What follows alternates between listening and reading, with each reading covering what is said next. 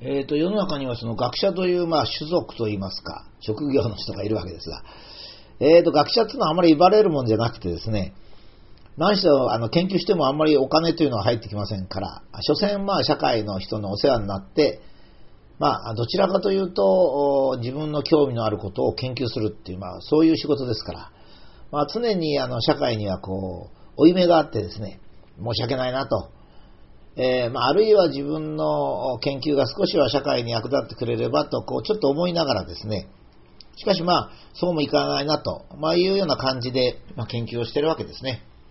ただ、あの、だからといって学者があんまり肩肘を張ってですね、えー、社会のために役立つことをやるっていうとまた変になってしまうわけです。え、長いこの人類の歴史を見るとですね、あるいは学者が研究していることが、ま、社会の危機を救ったり、まあ、日常生活を豊かにしたり、また、あの、迷信や差別とか、そういうものをなくしてきたことも、まあ、事実なわけですね。まあ、ギリシャ哲学、ギリシャの文学、えー、日本の古典、えー、何が役立つのかと ま言われますとですね、はっきりは証明することができません。また、えー、100億年彼方の星の研究というのがどういう役に立つかもわかりませんが、しかし私は役に立ってるんではないかと思うんですね。私たちが日常的な話をしたり、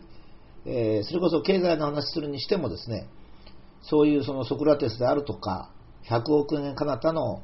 星の状態という知恵がですね、我々の頭の外角に、まあ、いわば城壁を作っているというんでしょうかね、えー、あるからこそですね、私たちは、ある理性的な、もしくは論理的な話をすることができるんではないかと。まあ、こんなふうにも、ま、思うわけですね。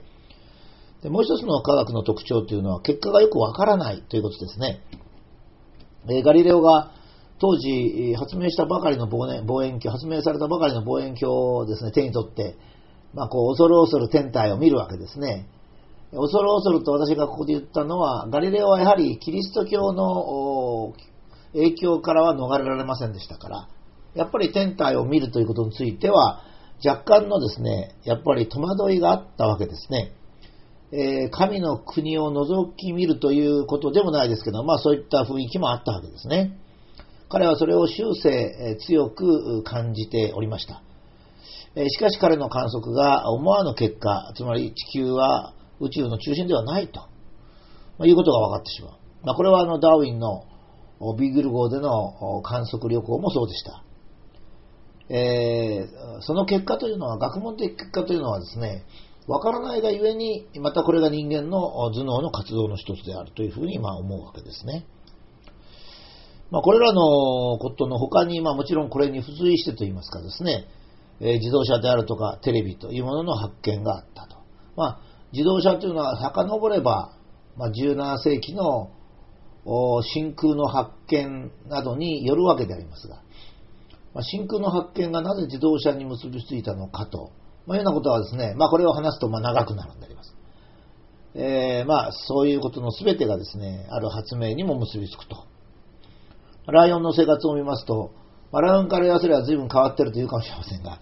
我々から見るとライオンの生活はなんか1万年ぐらい経っても、朝起きてぼやっとして夕方になると狩りをして寝てるなというような感じがするわけですが、それから見ると、まあ、人間の生活というのは少なくとも外見から見るとですね、1万年前の縄文時代とは非常に大きく変わっている。これはやっぱり人間の頭脳というものの働きではないかというふうに思うんですね。まあ、ところがもう一方では、何でもかんでも褒めてばかりではいけませんので、えー、ロンドン天文台長のブラウン、えー、作家のオルテガ・イーカセット、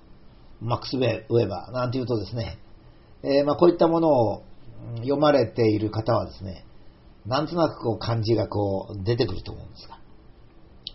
20世紀の初めに、まあ、大きな社会的変革があり、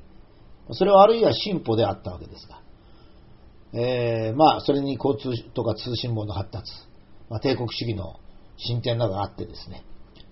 えー、知能活動自身が若干その価値を失ったというのは確かだろうと思うんですね。えー、全体としては進歩しておりますが、私はまあ30年ぐらい前に、まあ、やや学問的環境に自分の身を置くようになったわけであります。えー、特にバブルが崩壊してからここ20年、えー、まあ私自身も成長政策の中からですね、脱して、別の世界に入ったわけです。え、それでこう見てみるとですね、大変大きくその地というものが少なくとも日本社会で後退をしていると。その結果が今度の東北大震災と福島原発事故でなかったかと。まあ、このブログで今までずっと1年間、まあ、いろいろ考えてきたわけで。えー、東北大震災はあおそらく予測できただろうと。えー、福島大福島原発の爆発はおそらく防げたであろう。まあ、この2つがえー、起こったということはですね、地震が起こったのはそれは別にしょうがないですが、地震による震災が2万人以上の犠牲者を出したということですね。そういうことはですね、やはりこの地の交代であるというふうに捉えるべきであろう。もしくは捉える人たちと一緒にこれからやっていきたいなと、私はまあそういうふうに思うわけですね。で、私のま分野というのは資源、材料、環境、エネルギー。その他私はいろいろ興味があるもんですから、えー、まあ美術とかですね、まあ、美術って言っても、えー、ちょっとどっかの大学で教えてるぐらいですが、まあ、文学、まあ、これもちょっと教科書に、国語の教科書に出たって言って、まあ、なんだか時々奪ってるわけですが、まあ、それからお金、まあ、これも本を出したりしておりますが、まあ、そういったまあ私の周辺の知識も含めてですね、歴史、えー、まあ、現在の日本に蔓延する私から見れば、地を侮辱したある種の流行を、まあ、個別に指摘してみたいかなと。でこれは全然非難するつもりありません。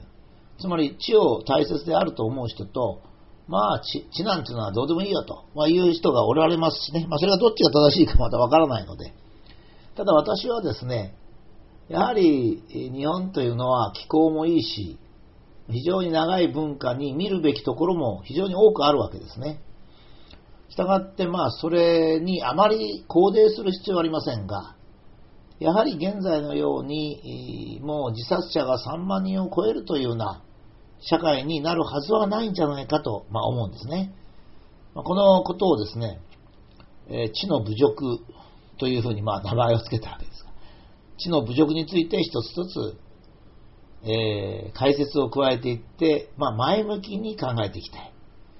えー、まあ、この中には侮辱に対して批判も出てくるでしょうけども、それはできるだけ自分の心の中で抑えて、えー、とにかく地が大切だ。文化、自然、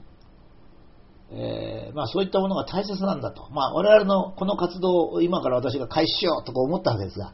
別にこれを社会運動にしようと思ってるわけでもないし、えー、どれくらい長く続くのか三日坊主になるかもしれませんが、まあ、目的は自殺者を減らすということなんでしょうね。まあ、簡単に言えばそういうことかもしれません。えー、少し試みてみたいと思います。